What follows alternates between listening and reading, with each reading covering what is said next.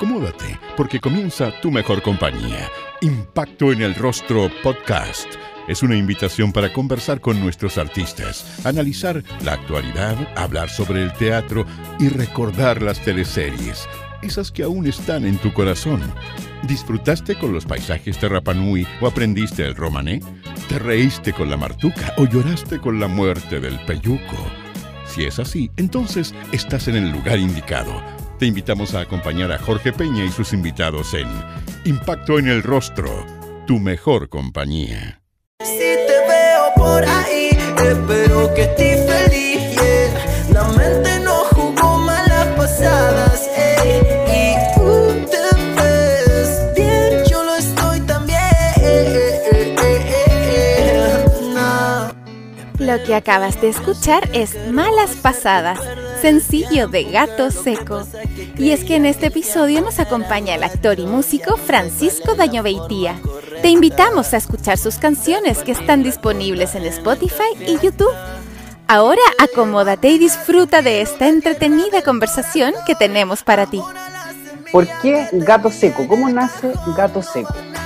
Eh, mira, es porque mm, yo tenía una pareja que mm, hace música también, eh, la Sara Azul, y ella, en- en- bueno, siempre me empezó, me empezó a decir gato, y como que yo estaba en ese tiempo buscando un, un seudónimo para el proyecto artístico, para el proyecto musical, y tenía claro que quería que fuera gato, pero no, no, no podía ser gato solo, tenía que estar buscando como algo ahí que, que cuadrara bien y yo siempre he tenido como un poco de, de, eh, resistencia a estar mojado, empapado. Me, por ejemplo, yo en, la piscina, tú nunca me voy a ver tirando piquero porque yo soy de esas personas que se dan dos horas vueltas y como que se van a tirar y no se tiran y al final estuvo toda la tarde en eso y no se tiraba. Entonces un día eh, me metí a, la ducha y estaba ella y como que hice un gesto de como de, "Ah", me- me- de que me cayó el agua encima, como que, ojo, no es que no me bañe ni nada, no quiero que me- es simplemente que el hecho, la sensación, como esa primera sensación como de, de mojarse, de, de estar empapado, eh, algo me pasa, no sé qué, bueno, siempre me- desde chico me pasa. Y ella me dijo, puta, el gato seco, weón. Y, uff, me quedó dando vuelta, me gustó, quedó, queda, se imprime. Vivir en el sur de Chile eh, no, sería una buena, una buena idea para ti. O, o la lluvia es algo distinto. Es distinto, tiene otra magia para mí la lluvia. Como, mm, de hecho, a mí me gusta mucho caminar con, con un paraguas, eso sí, pero me gusta mucho caminar debajo de la lluvia, me, gusta, es- me gustan los días nublados, me gusta más que el calor, me gusta mucho más, de hecho.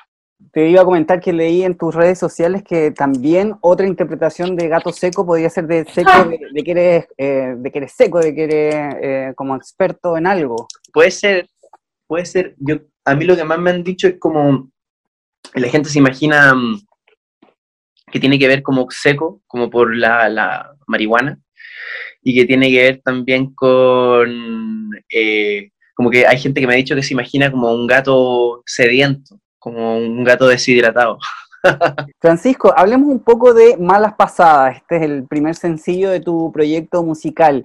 ¿Quién escribió y quién compuso la canción? Todas las canciones la- hasta ahora la- las he compuesto yo. La, lo- la parte instrumental son beatmakers, son amigos que se dedican a hacer beats y de repente por ahí le, hay un beat que me gusta, los venden, se los compro, otros amigos me han, me han regalado beats para que hagamos algo, pero toda la parte de letra y de mm, como vocal, toda la parte vocal es, es de mi autoría. El videoclip, tengo que comentarlo, me gustó mucho. eh, tanto el maquillaje, el vestuario, la locación, el juego de cámara. es- está muy bien hecho el, el- el clip. Eh, ¿Con qué sensación te quedas con, con el resultado final y dónde se grabó? Mira, esto eh, mm, lo grabamos en un lugar que se llama Nos, así tal cual. Yo no lo conocía, de hecho cuando me dijeron Nos me llamó la atención. Y lo grabamos ahí, mm, lo dirigió la, la Feña, que es eh, la mamá de mi hijo. eh, entonces fue como todo muy en familia, muy, mm, muy cómodo, muy en apañe, po, como que nos estábamos apañando ahí para tirar para arriba el proyecto y, y todo coincidió, pues, en que se, se dio el que como que justo se participaron, quisieron participar del proyecto las personas que tenían que estar y, quedó todo muy bonito. A mí me encanta también como quedó el. Lo encuentro muy. como una historia sencilla, simple, pero muy bonita, bien hecha. Me encanta.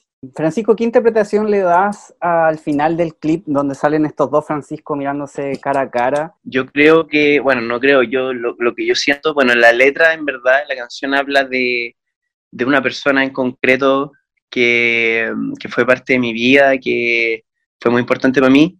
Eh, y, pero yo te diría que eso, toda esa imagen de al final como el enfrentamiento a, a uno mismo, eso viene, igual viene de las personas que están como encargadas del, del área artística y tenía que ver con como que finalmente uno pasa por todo este desamor, desencuentro y el momento de, revisarse a uno mismo, como enfrentar a, uno mismo el, problema. Quizá en, en mi caso particular es como apuntar a que de repente los problemas no, tienen que ver con la otra persona, tienen que ver con cómo uno lleva las cosas o con patrones mal aprendidos que tiene uno mismo. Ya lo comentabas, este clip fue dirigido por eh, Fernanda Ramírez.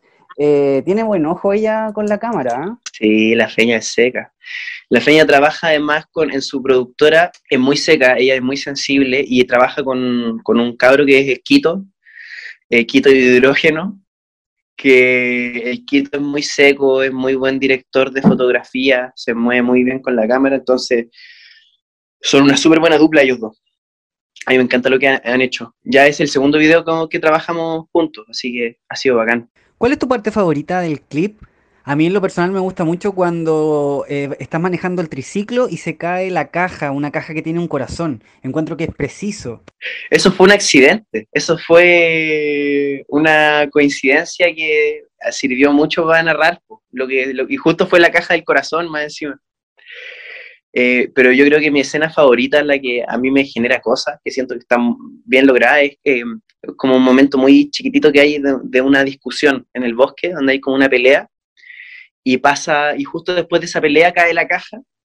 Todo ese momento para mí está muy bien logrado, me gusta Galeta, me encuentro que es muy bonito. Francisco, y para las personas que quizás no saben cómo se realizan estos eh, clips, ¿cuánto de improvisación hay? ¿Cuánto de planificación hay? En este caso, como trabajamos con la productora de La Feña, hay, hay de, todo un poco. Ahí eh, los cabres escucharon la canción, y el Edu, Eduardo Tirado, que trabaja también con la feña, eh, um, él escuchó la canción y dijo, um, se le, se le, ocurrió, se le ocurrió una idea, la, la, escribió, me mostró a mí como la, idea que tenía. Y um, igual al momento de grabarlo, como todo, igual es súper, no hay grandes recursos, es como todo súper a, pulso igual. Eh, yo creo que hay harto de, que en el momento se ve, pues, como vemos el espacio que elegimos eh, y aprobar, pues, como en el fondo la directora da una indicación y todo lo demás lo va entregando uno y así se va como armando el conjunto.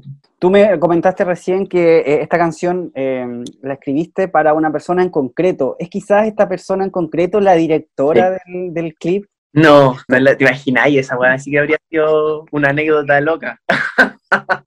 Mira, igual a mí me risa que me pregunté esto porque mm, eh, también otras personas me lo han preguntado y hay gente que, que bueno, yo personalmente eh, en este momento con la feña tenemos una relación demasiado de hermandad, yo la amo mucho, ah, mucho, la amo y también me llevo increíble con su compa, con el cabro con el que está ahora, el Juanjo, que también de hecho fue parte de la producción, el productor, fue el productor.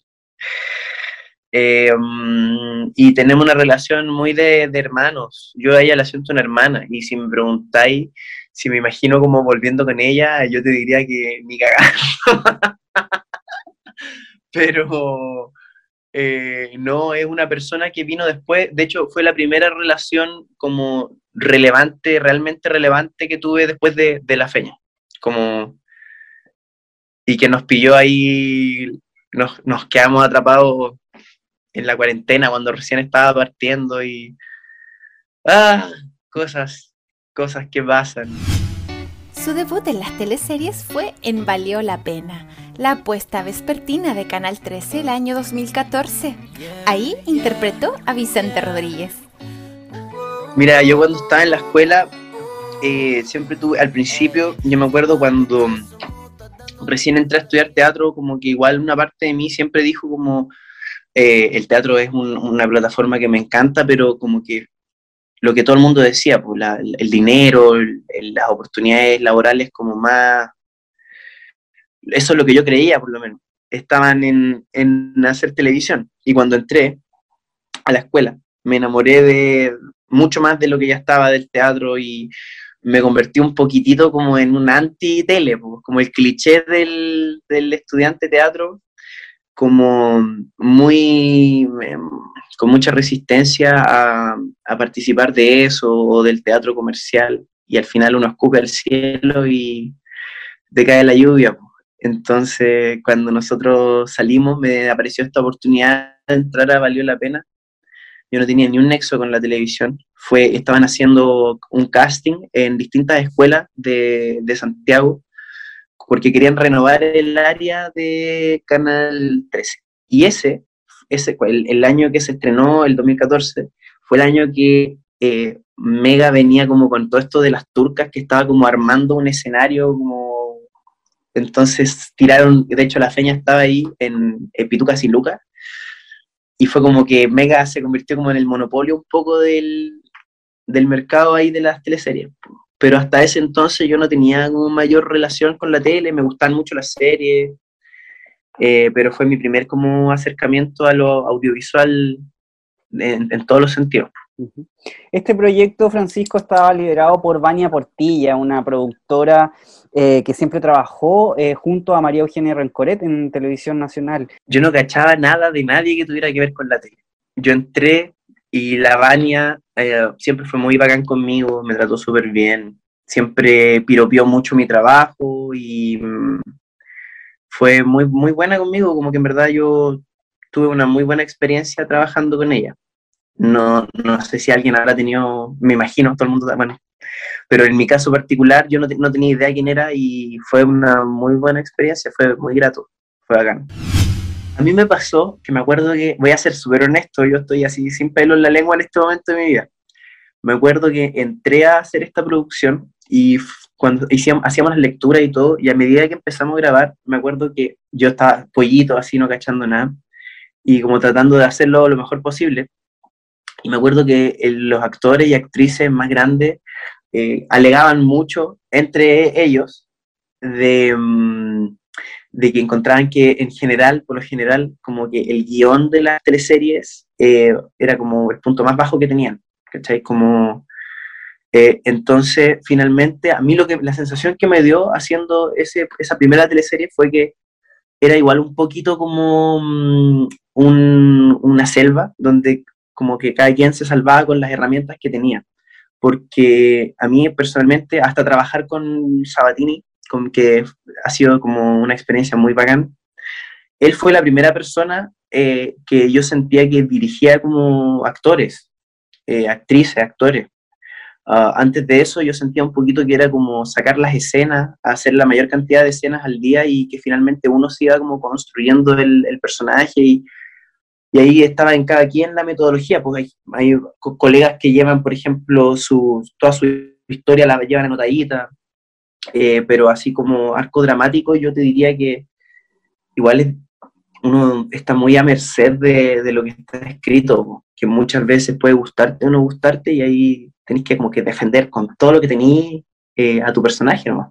Eso creo yo.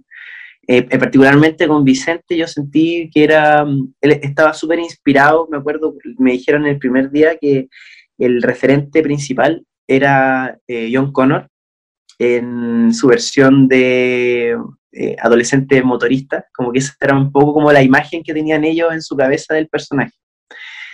Y me gustó, lo pasé bien, fue bacán. Siento que sí al final, eh, como que se transforma más en un pretexto en la historia del personaje y, y termina como quedándose más en las situaciones románticas o como súper concretas que se repiten. Pero a mí me sirvió harto tener como claro quién era para darle rasgos de personalidad y todo eso. Cuando nosotros grabamos Valió la Pena, que después todo el elenco hueveaba de que no había valido tanto la pena, porque le fue súper mal en, en todo el que rating, pero la diferencia que yo creo que tuvimos con otros canales es que el 13 grababa toda la teleserie, grabó todo, y cuando salió el primer capítulo al aire ya estaba todo grabado. Ah, en el fondo nosotros no, no vivimos como ese, esa baja moral, como a mitad de proceso, por lo menos con ese, con ese proyecto no, no fue así. Fue, fue como chucha, no fue como el hoyo, ya está, ¿cachai? Como a ver qué viene, pero ya, ya no estábamos trabajando, ya estaba, estaba todo listo, eh, no, no, de hecho, ni siquiera tuvimos como, no, miento, miento, tuvimos un, como un encuentro para ver la teleserie, el capítulo, que lo tiraron después de los 80. Entonces ese primer capítulo eh, no le fue tan mal, pero me acuerdo que ya el día siguiente era, fue como de las primeras cifras desastrosas de ese tiempo, que eran así como 3 puntos rating, una wea así, 2, 3 puntos rating, y que la gente se tiraba los pelos así como, ¡ah! Y uno pendejo también sentía como chucha, que fome porque es como perder la, la oportunidad de tener una vitrina para poder mantenerse en este trabajo, que finalmente era bacán, porque imagínate, recién egresado y estaba trabajando en algo que toda la vida te dijeron que no iba a tener pega, y estaba ahí, como ganando un, un sueldo, que no era, no era tan alto, pero era un sueldo. ¿Y estos resultados pero... en algún momento te, te dieron algo de susto? Sí, yo creo que cuando en ese momento yo estaba más chico y, y sí, pues obviamente uno se pasa los rollos como chucha, se fue la oportunidad casi, como de... de pero sí, yo, yo creo que yo siempre he sido bien paranoico y como eh, dramático, es parte de mi personalidad igual, trato de luchar contra eso pero yo te diría que gran parte de mi vida y en todas mis pegas siempre he estado un poquitito como en crisis, yo personalmente. Papá a la deriva fue su segundo proyecto en televisión. En la vespertina de Mega fue el cadete Felipe Briseño. ¿Cómo lo habrá pasado? Este es un espacio de, sinceridad absoluta, ¿verdad? Por supuesto.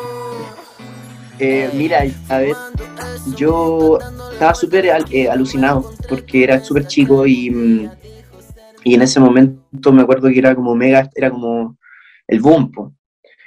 Entonces yo llegué a este, a este canal y fue una situación bien desagradable porque a mí me habían llamado, yo me porté mal, esto nunca lo he contado en ninguna entrevista, pero yo me porté mal porque a mí me habían llamado eh, de TVN a hacer un personaje en una teleserie que tampoco le fue muy bien que ni siquiera me acuerdo cómo se llamaba, me acuerdo que estaba el Pancho, fue la como el primer reencuentro que hubo entre el Pancho Reyes y la Claudia Di Girolamo, matriarca. Me llamaron a hacer ese, a un personaje ahí, uno de los hijos de la Coca Guasín. Y, mm, y yo en ese tiempo estaba haciendo una obra eh, de teatro que se llama Romeo Prisionero y dirigí por Felipe Río. Me acuerdo que la Moira Miller fue a ver la obra y me dijo como que le gustó mi trabajo, que quería presentarme a la Kena, que me querían meter en la web. Yo le dije, Moira, ¿sabéis que a mí me, yo ya firmé una carta de compromiso, por eso digo que me porté mal, con, firmé una carta de compromiso con, con TVN. En ese entonces estaba, estaba la Vero Sequel y nada, pues yo había firmado una carta de compromiso. Entonces, Entonces eh, me llama de repente una, una, mañana, me despierto y me escribe la Moira y me dice, Pancho, eh, vente ahora, amiga, ahora. Y yo le digo, pero bueno, qué weá, qué para la cagapo. Y fui y me hicieron una prueba de cámara muy rara, como con una cámara así, casi que VHS, así como en mano. Fue muy raro. ¿Sabéis qué? Mi teoría es que en ese entonces había una disputa bien grande eh, como mm, entre ellas dos. Y, mm, eh, y era como huevearse, yo sentí que era un poco eso, como huevear a la otra persona. Entonces me agarraron, me metieron en un personaje que era este cadete briseño, que era un Bolo, como un personaje muy chiquitito, y me dijeron que cuando terminara este proyecto, todo esto con un acuerdo de, mano, eh, yo iba a tener un segundo proyecto. Y aquí está la importancia de la honestidad, bueno, porque yo había firmado una carta de compromiso con, con eh, Juan Casencio, con Lavero, y, me la pasé. Pues. Fui, me, me, tiró mucho más, en ese entonces yo debo haber tenido 23 años, más o menos, 23. Y dije como, weón, le está yendo la raja al Mega, aquí va la cosa. Y ese año fue muy bueno porque fue el año que mm, eh, decidí, decidimos casarnos con la feña, como que tuvo cosas muy bonitas. Pero a nivel de, de, todo lo que tiene que ver con la televisión, para mí fue horrible, bueno, horrible. Como no me gustaba el personaje, sentía que empecé a ver como por primera vez cómo funcionaba también el cinismo un poco dentro de, de los como roles más productivos, productores. Sentí como que fue muy fuerte para mí porque um, estaba en una compañía de teatro también y había que hacer unas funciones de retribución por fondar. Eh, y un día estábamos en, en me acuerdo, en el hotel ay, se me olvidó el nombre, pero este típico de Valpo donde estábamos grabando. Y, y no me dejaron irme, no me dejaron ir a hacer la función de retribución, me amenazaron un poco, como sutilmente, no voy a decir quién, pero como de que eh, iba a perder la pega, que me iba a quedar sin pega. Eh, fue muy desagradable, y mm, finalmente tuve problemas con la compañía, estaba súper chico, yo hoy en día los habría mandado a la cresta, me habría ido a hacer mi función. No lo hice, ¿cachai? Tuve problemas con esa compañía. Fue, fue bien como que fue un momento en que como que tuve un quiebre con el teatro por esa decisión, pendejo. Y después de todo eso, como que mm, cuando terminó el proyecto me dijeron, oye, sí, nosotros te habíamos prometido otro proyecto, tranquilo, y cuando ya quedaba como un mes para que se acabara mi contrato, me dieron el filo, así como, vos vela, no nos servía en este momento. Entonces, yo lo agradezco porque también yo estaba chico, me eché a morir mucho en ese momento, como no cachando nada, habiendo quedado como sin compañía, sin nada, fue horrible. Y, pero también lo agradezco porque me di cuenta de que eh, hay gente maravillosa que yo conocí en la televisión, pero también me di cuenta cómo funcionaba la weá y que uno igual es como una cifra sobre Entonces, fue, fue, fue heavy, fue un proceso heavy esa teleserie, muy heavy. Francisco, ¿y en algún momento pudiste hablar con Verónica Saquiel? ¿Qué pasó con esta carta de compromiso? Eh, ¿Te pudiste comunicar con las personas de TVN en ese momento? Sí, yo les conté lo que había pasado y me odiaron. Eh, en algún momento me dijeron que, iban a haber abogados. Fue como, oye, yo estoy hablando con una extrema sinceridad porque eh, siento que nunca he contado esto y en verdad como que todo el mundo siempre cuenta el lado bonito de las cosas. Y yo agradezco mucho esas pegas, mucho. Yo de verdad las agradezco porque de hecho incluso hasta el día de hoy yo he sabido ahorrar y el haber tenido algunas pegas en televisión a mí me permitió recibir bien la pandemia, hacer otras cosas, pero no me hago el loco con, con las experiencias que viví. Pues, y mm, en ese momento eh, fue como que me, me odiaron mucho eh, me decían que era lo peor que podía hacer haber hecho eso y que me iban a, a tirar abogado y no sé qué. Y por el otro lado, las otras productoras que estaban en casi que se reían y me decían como, ay, no, es que puras weas. Como que tuve ahí, estaba muy chico, yo siento que estaba muy pendejo para saber llevar todas esas cosas. Y las llevé de una forma muy de caro chico, pendejo. ¿Y hoy en día cómo hubieses resuelto todo, todo, este tema? ¿Qué hubieses hecho? Hoy en día yo creo que, mm, para empezar, no habría firmado nunca una carta de compromiso eh, sin antes eh, tener bien conversado, menos si había como otro posible proyecto, también hoy en día me habría ido a hacer mi función, porque mm, a mí me, dijo en ese momento la productora que yo tenía de unidad que... Mm, me dijo que iba a solucionar mi problema, que yo iba a poder hacer mi función. Y después, cuando me llamaron al lobby del hotel, estaba otra productora más alta junto a ella y ella se quedó callada todo el tiempo mientras la otra productora me decía como, que iba a tener que, que, si me iba, iba a perder la pega, que mejor me echaban. Entonces, como que yo en hoy en día, yo habría mandado a todo el mundo la cresta, me habría ido a hacer mi función, eh, pero uno tenía todas esas como ilusiones, ideas, también como, imagínate, pues estaba saliendo, estaba egresado recién y como que tenía mucho miedo de, de arruinar las oportunidades que se me estaban presentando. Francisco, ¿y por qué no te gustó el personaje Felipe por todas estas situaciones? ¿O también había algo de, la historia que no, te gustaba? No me gustó por todas estas situaciones y también porque es un personaje muy mal escrito. Eh, um, tenía un rol súper como de, mm, de hacer que era como un mensajero para que se generaran situaciones entre otros, los otros dos jóvenes de, la, de, ese grupo. Y, mm, y sentía que estaba muy mal escrito y también era muy, no sé, el texto era súper misógeno en hartas cosas y en general yo tenía, más, tenía como un poco conflictos como con el discurso de la teleserie, que sentía que era, incluso al final, cuando la Camila, el personaje de la feña, como que decide renunciar a su sueño de viajar, como para poder quedarse con el marino, como que todas esas weas las encontré súper nefastas. Y también me pasó que hicimos una investigación de tres días adentro del, de la escuela eh, con los cadetes y encontré horroroso cómo, cómo tratan a los jóvenes ahí, cómo tratan. Bueno, hace poco también salieron, no sé si cachaste tú, como videos que mostraban un poco como el, el trato que recibían los cadetes nuevos ahí adentro. Bueno, yo lo vi, lo vi, vi cosas súper inhumanas, como gente haciendo subir a otra gente, como haciendo como animal, como perro, escala, como mucha humillación y muchas, mucha humillación y muchas cosas. Entonces yo siento que estaba demasiado permeado de todo eso que estaba pasando en ese entonces. ¿Algún punto positivo de Papá la Deriva, Francisco? Sí, por supuesto.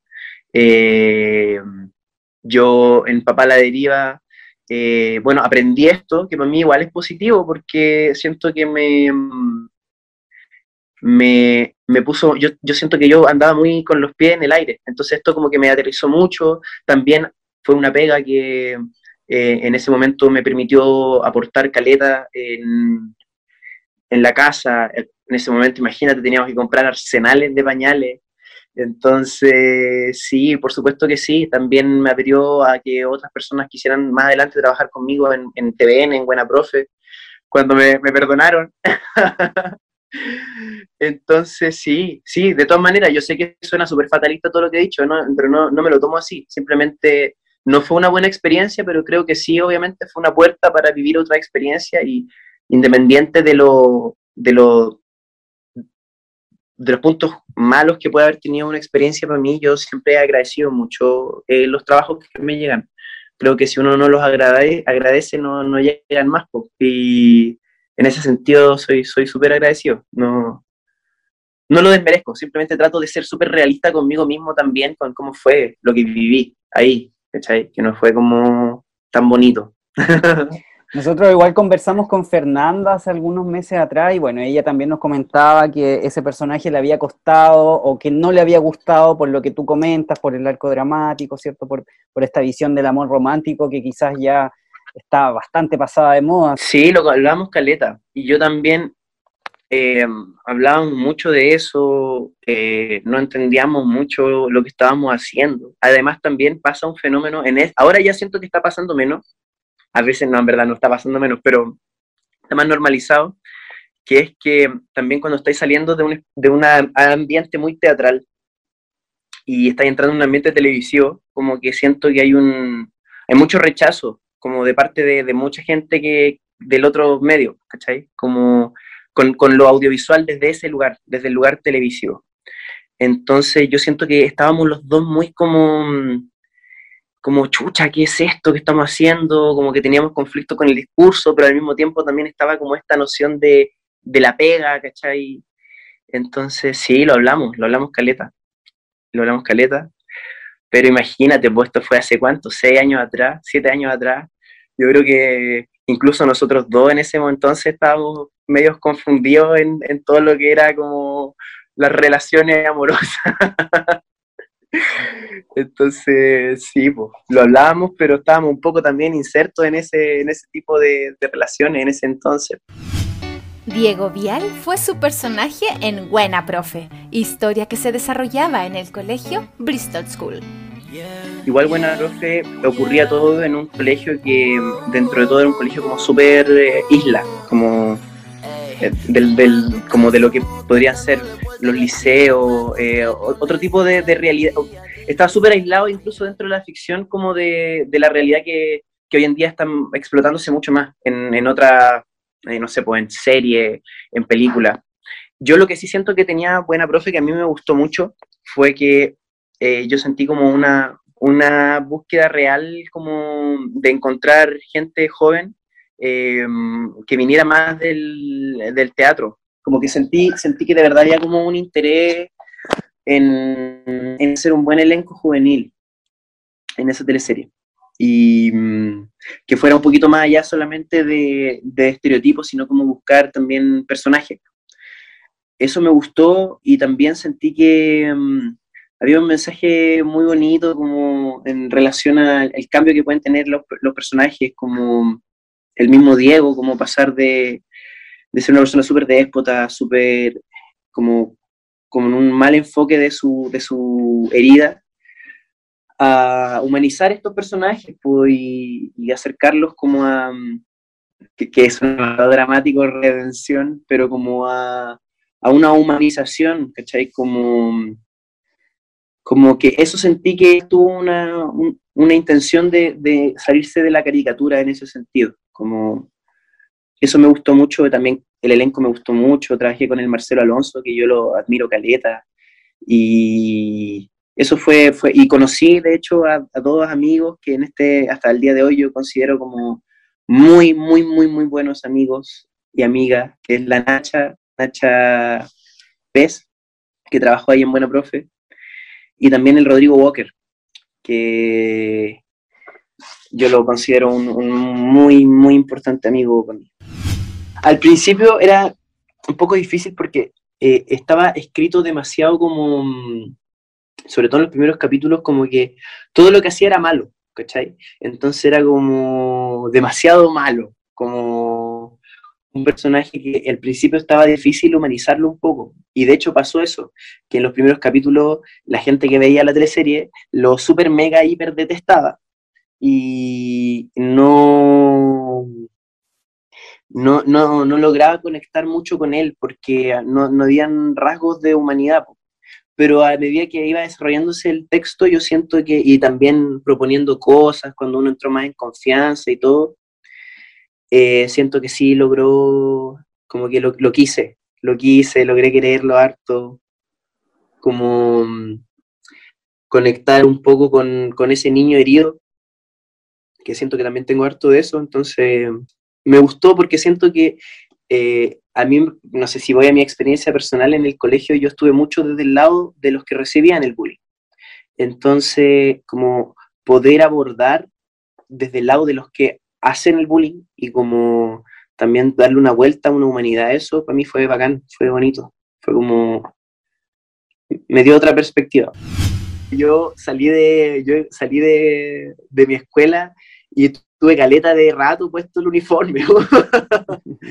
Imagínate, me llamaron después a hacer, eh, incluso en teatro, estuvimos harto rato haciendo una obra que se llamaba Romeo y Julián. Eh, y ahí también, pues estaba con el uniforme para todos lados. Entonces siempre igual he estado súper cercano al- a, a experiencias como, o de, o de personas que están como en el colegio o que acaban de salir del colegio, hace onda un año. Entonces igual como que me siento que llevé el uniforme harto rato encima.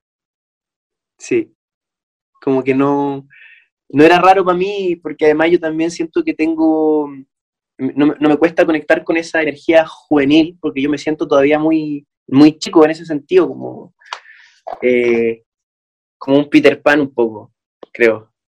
¿Y eso para ti quizás es un, es un peso? ¿Te gustaría quizás interpretar, si, si volviera a las teleseries, te gustaría interpretar personajes ya de tu edad o quizás mayores? Me encantaría, me encantaría interpretar un personaje de mi edad y me encantaría también interpretar un personaje que no sea tan moral, como mm, me gustaría Galeta hacer un personaje que, que sea todo lo contrario, que sea de repente un, una, lo que uno entiende por mala persona, que yo sé que es mucho más complejo que eso, pero me encantaría, me gustaría mucho poder probar otras, otras cosas, mucho. Francisco regresa a Canal 13 con La Reina de Franklin, apuesta de la productora de AGTV para las 20 horas. Ahí interpretó a Cristóbal Ulloa. Fue bonito, fue bacán. Mira, sabes que yo, esta experiencia me gustó porque el equipo, el, elenco, era muy buena onda, era muy yunta, eh, nos cagábamos de la risa. Además, existía una especie de sensación como de que nada de lo que uno hiciera iba a poder combatir contra Mega, ¿cachai? Como era imposible. Entonces yo siento que también uno iba como a grabar sabiendo que cómo iban a hacer un poco las cosas y entonces te daba más el tiempo de, no, no, existía por lo menos de parte de la producción estaba vuelta loca, pero de parte de, de los elencos yo siento que había un relajo y como nos permitió también conocernos más, nos reímos caleta, más encima en ese entonces cuando estábamos grabando Reina Franklin, yo estaba haciendo un musical también con Elvira López, eh, que se llama Condicional. Entonces, para mí ese fue un buen proceso. La teleserie, si tú me preguntas a mí, yo creo que no era una buena teleserie, ni tenía un buen guion por ningún lado, por ningún lado. Pero el equipo era tan rico, el elenco era tan rico que era agradable ir conocí gente bacán y como que fue una muy rica experiencia para mí. Eso. Trabajaste con Claudia Di Girolamo muy de cerca, eh, si no me equivoco, era tu abuela en la ficción, ¿cierto? Increíble, la amo, la amo. Siento que mm, ella tiene un oficio increíble y para mí era súper eh, súper enriquecedor verla trabajar ver cómo el momento que se decía acción en ese set, la Claudia se transformaba y es una de las personas más profesionales que yo he conocido en toda mi vida. ¿Y ella alguna vez comentó, hizo algún comentario sobre la historia en sí, el, guion en sí? Yo nunca la escuché como decir algo concreto del guion, pero si tú me preguntas a mí, a mí me da la sensación de que todo el elenco sabía un poco que no era un gran guion, pero mm, ella era lo mejor. Imagínate, agarró un personaje que era, muy raro, muy raro. Y, aún así lo hizo, le dio lo suyo, le dio su, su toque y lo convirtió en un personaje con carne, con sustancia. Su último personaje en teleserie fue Diego, Enamora a la Catalán, un joven homosexual que buscaba la aceptación de su madre. Fue muy linda. Fue bacán. De hecho, yo creo que ha sido la mejor experiencia que he tenido en televisión. Eh, me encariñé mucho con Vicente, como lo admiro mucho, lo respeto mucho como director. Eh, a mí también siempre me ha gustado que me exijan mucho y que, eh, que, me, que, me, que sean como, no severos, pero siempre me ha gustado a mí trabajar como, que creo que se entienda, pero como con mano dura, ¿cachai? Como vamos, vamos, vamos para arriba, tiremos para arriba esto, vamos, vamos, vamos, vamos, no, no hay hueveo aquí, ¿cachai? Como, vamos con todo. Y yo sentía que Vicente era la primera experiencia que yo tuve como de alguien que dirigiera eh, actuaciones. Entonces, para mí eso fue muy bacán. También para mí fue, fue súper lindo el desafío porque em, sin desmerecer el trabajo de nadie, yo siento que muchas veces ha pasado en televisión que, sobre todo personajes, por ejemplo, eh, homosexuales, se abordan muy desde una caricatura, ¿cachai? Como que en algunas cosas, en algunas eh, formas puede funcionar, pero yo tenía muchas ganas de, como que sentí mucho respeto por este personaje y quería hacerlo con, con mucho, quería hacerlo como con mucho respeto, quería profundizar en, no, quería que su orientación sexual no fuera como lo que era importante de este personaje. ¿me entendí? Como quería que fuera una, una condición que claramente generaba un conflicto en él con su papá, con su familia y, que lo marginaba un poco, pero no quería que fuera lo que lo definía como persona, ¿cachai? Que yo siento que estamos viviendo una sociedad que todavía está súper como desesperada por etiquetar a la gente, etiquetar a, a las personas. A mí cada vez que subo algo a las redes sociales me, me preguntan, eh, ¿tú qué eres? ¿Eres gay? ¿Eres qué? ¿Eres? Como que siento que la gente tiene como una necesidad, ¿cachai? De ponerle etiqueta a todo. Entonces, por ese lado, para mí fue súper rico hacer ese personaje. Eh, también fue un contrapunto súper fuerte porque cuando grabamos, por ejemplo, Papá a la deriva, aquí te tengo otra, otro, otra primicia, una productora se acercó a mí para decirme que yo tenía que eh, trabajar más mi caminar o mi forma de moverme porque era muy femenina, que un marino no podía ser una persona femenina, ¿cachai? Que yo en ese entonces, yo recibo esa crítica hoy en día y me da risa, pero en ese entonces yo tenía, estaba recién egresado, entonces fue súper fuerte que me dijeran eso, ¿cachai? Como... Em, y, y acá, bueno, fue todo lo contrario, pues como que pude abordar también, pude amigarme un poco con mi energía, con lo que soy, con mi corporalidad y usarla a favor de, del personaje, ¿cachai? Entonces, fue bacán, fue una experiencia muy rica, conocí gente bacán, me hice muy amigo, yo siempre me he hecho muy amigo de la gente que está detrás de las cámaras, como que si me preguntáis a mí, con la gente que yo más vacilo, que me gusta ir después de grabar a fumar algo, huevear, es con toda la parte técnica, pues, con los, los, que están tras las cámaras. Eso a mí me siempre he enganchado más con ese mundo. Entonces, y aquí eso era lo mejor, pues, entonces fue bacán. Fue una bacana experiencia. Más encima agarró parte de la de las manifestaciones sociales, fue un poquito antes de la cuarentena, entonces fue todo un hito también la fue bacán. Francisco, cuando tú dices que las personas eh, están como desesperadas, comillas, por etiquetar a las personas, ¿tú crees que eh, esta, mm, esta necesidad de, etiquetar es transversal en edad o tú crees que las nuevas generaciones ya no, no vienen como con ese chip de tener que clasificar a, a, las personas en cuanto, por ejemplo, a su sexualidad? Yo creo que hay de todo. Yo sí creo que hay una apertura mucho más grande de la que había antes, obviamente.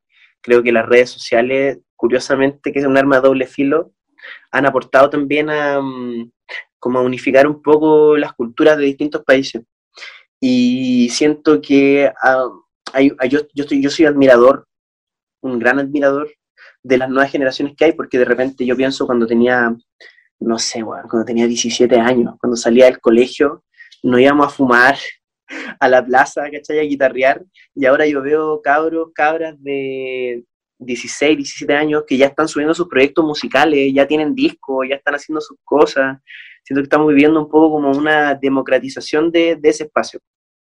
Entonces yo admiro mucho las nuevas generaciones porque siento que vienen con otro chip. Pero hay de todo. Yo también me he encontrado con cabros, no sé, una vez, por ejemplo, me acuerdo que estaba en una fila antes de que empezaran la revuelta social.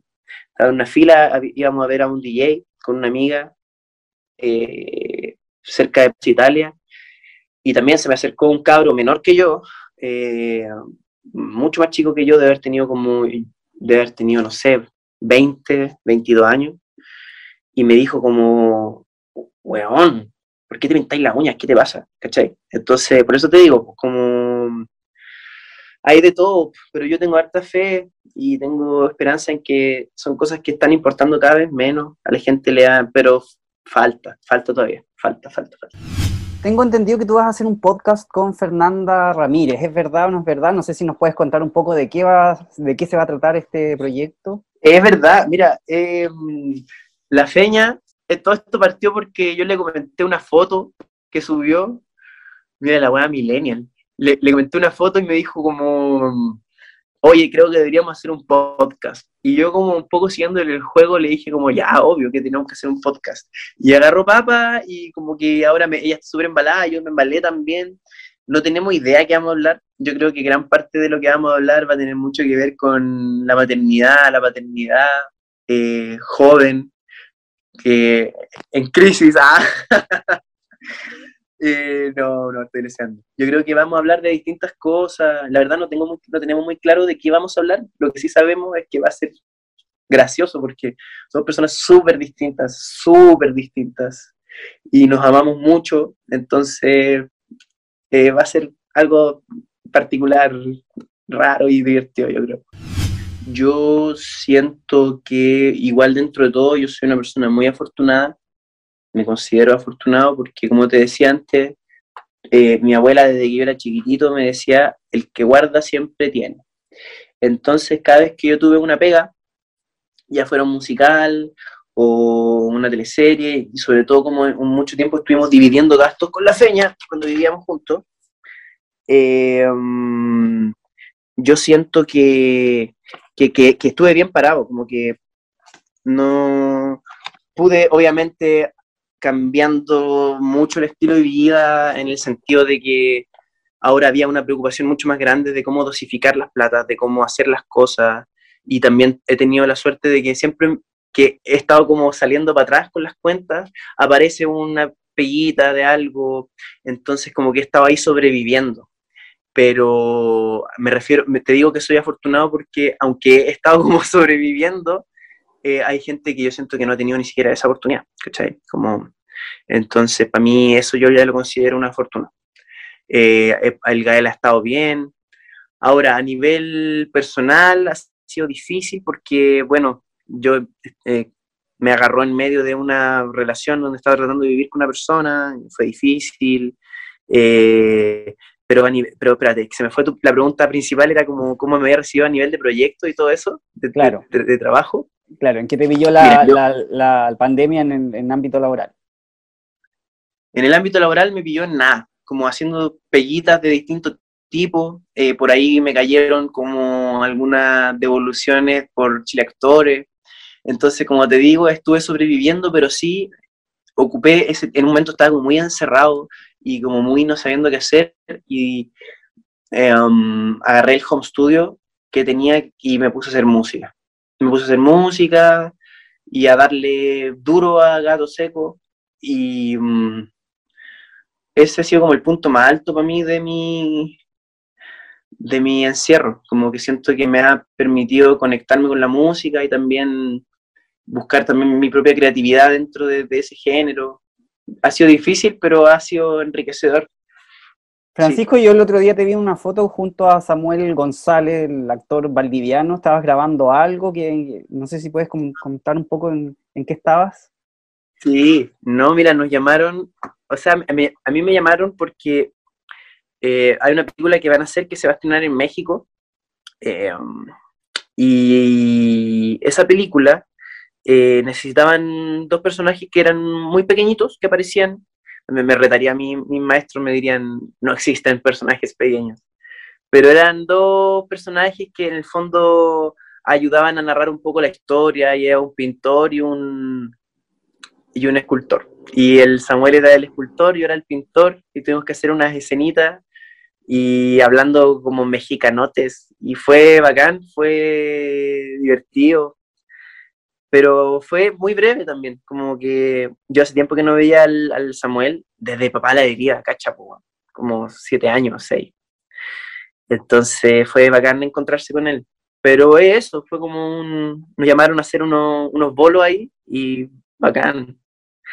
De esas pellitas que te dije, porque han ido apareciendo así que uno va como que las va agarrando así, ¡ah! Todas que aparecen. ¿Y en teatro, Francisco, estás con algún proyecto? Sí, eh, ahora en abril vamos a retomar los ensayos de El violinista en el tejado con el Daniel Muñoz, que se va a estrenar, bueno, eh, dirige Ramón Gutiérrez y eso se va a estrenar en el Teatro Las Condes. Eh, estamos viendo bien el tema del, del aforo y todo eso, pero lo que sí es concreto es que en abril retomamos los ensayos de ese proyecto. Yo participé de un de una versión en concierto de La Pérgola las Flores. Em, y me gustó. No fue por Zoom, fue em, grabamos todo y después se hizo un streaming. Eh, la verdad, yo en algún momento incluso pensé como en el tema de las clases por Zoom. Yo no lo descarto. Creo que, que, pero a mí, me, si me preguntáis a mí personalmente, como que me, no es algo que me motive mucho. Siento que, no, no hay mucha magia de, la, de, lo que a mí me gusta de actuar en eso. Pero, como te digo, es, mi apreciación y hay colegas que le han dado como también un vuelco a eso y han, han usado ese formato para que la obra se trate, por ejemplo, de una reunión de Zoom. Creo que en esos casos es bacán, pero no, todavía no he tenido como mucha cercanía a, a ese formato. También vi en redes sociales, en tu face, en tu Instagram, perdón, que tenías cuenta en OnlyFans. No sé si nos podías contar un poco cómo nace esta idea, eh, cómo te ha ido. Eh, mira, yo la verdad tengo súper pocos prejuicios con esas cosas. Como si no lo, si, igual hay gente que no lo entiende tanto. Y mm, cuando lo vi como una posibilidad, sobre todo cuando empezamos a ver el tema del videoclip, como que habían hartos gastos que hacer y yo no tenía la plata para cubrirlo. Entonces lo vi como una posibilidad para también ir haciendo algo, un sueldito o lo que sea, para, para ir salvando. Y mi experiencia ha sido buena, o sea, yo he tratado de, subir eh, un contenido que a mí me acomode, que no me sienta como eh, fuera de lugar, pero si te soy honesto, igual me da nervio y siento que eventualmente algo que se va a filtrar y obvio que creo que es algo que a los actores, actrices les puede cerrar algunas puertas, sobre todo en medios más eh, conservadores como la televisión, pero como te digo, sobreviviendo, pues amigo, como mm, soy un sobreviviente, así que aprovecho que no tengo tantos prejuicios en ese, en ese aspecto, no, no lo encuentro terrible, entonces lo hago nomás, no lo pienso tanto en verdad. Eh, ahí hice un par de sesiones fotográficas y he estado subiendo material, pero igual a, a medias un poco siento, como que no he, no, no me he decidido por hacerlo completamente porque porque igual, aunque no tenga, como te digo, esos prejuicios, igual sí tengo eh, temores con respecto a lo laboral, ¿cachai? O a, a que se pueda generar alguna, no sé, es, es, es un tema, pero una locura nomás. ya tuve dos experiencias un poco desagradables, que fue que um, una persona me, me pidió si le podía como... Eh, me preguntó si le podía mandar como una muestra para que se suscribiera. Y yo estaba recién partiendo, entonces dije, obvio. Y un cabro me escribió por, por Instagram y me dijo, oye, bueno, subieron una foto tuya a Telegram. Entonces, yo, que soy chispita igual, le escribí a este como, loco, págame o te voy a dejar la cara y me pagó, pero fue una experiencia desagradable, ¿cachai? Como, y, también me ha pasado que, eh, no sé, por la otra vez también una página, me, otro, otro cabrón me avisó que en Twitter iban a subir como a una página eh, mis fotos, y yo también ahí tuve que como que entrar a amenazar, y toda esa weá me da ¿cachai? Como, eso me, me da lata, ¿cachai? Como y también que mm, hay gente que se toma las atribuciones, yo siento que es parte de, pero hay gente que sí se toma las atribuciones de hablarte un poco como si están pagando 10 dólares al mes, que yo encuentro que no es nada, pero igual. Eh, um, se toman un poco atribuciones como de describirte lo que quieran, ¿cachai? Entonces, eso es algo que para mí no es tan bacán en ese sentido, ¿cachai? Como pero es parte de ello, creo. Es parte de la, de la cosa. Es parte del juego, como diría mi hermano. A mí me gustaría poder impulsar más el proyecto Gato Seco. Eh, me gustaría encontrar algo que me genere un poco más de estabilidad. Yo ya estoy viendo, evaluando las posibilidades de volver, que yo en un tiempo toqué en la calle también con amigos, y estoy evaluando volver a hacerlo tiempos desesperados, medidas desesperadas, pero no lo encuentro una medida desesperada, porque me gusta mucho, me gusta mucho cantar, me gusta caleta la calle, entonces eso me gusta, me gusta harto, me gusta harto esa idea. Además me gusta estar ahí mostrando lo que me gusta, lo que sé hacer,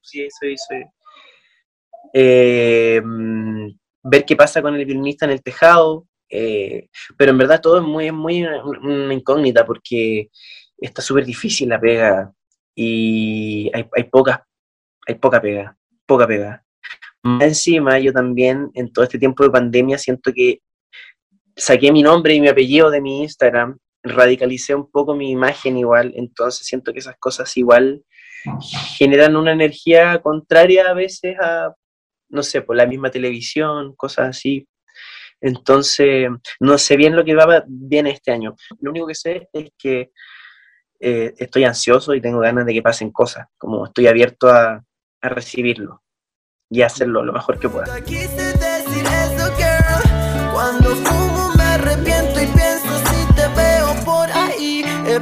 Espero que estés feliz, yeah. La mente no jugó malas pasadas, ey. Y uh, te ves bien, yo lo estoy también. no.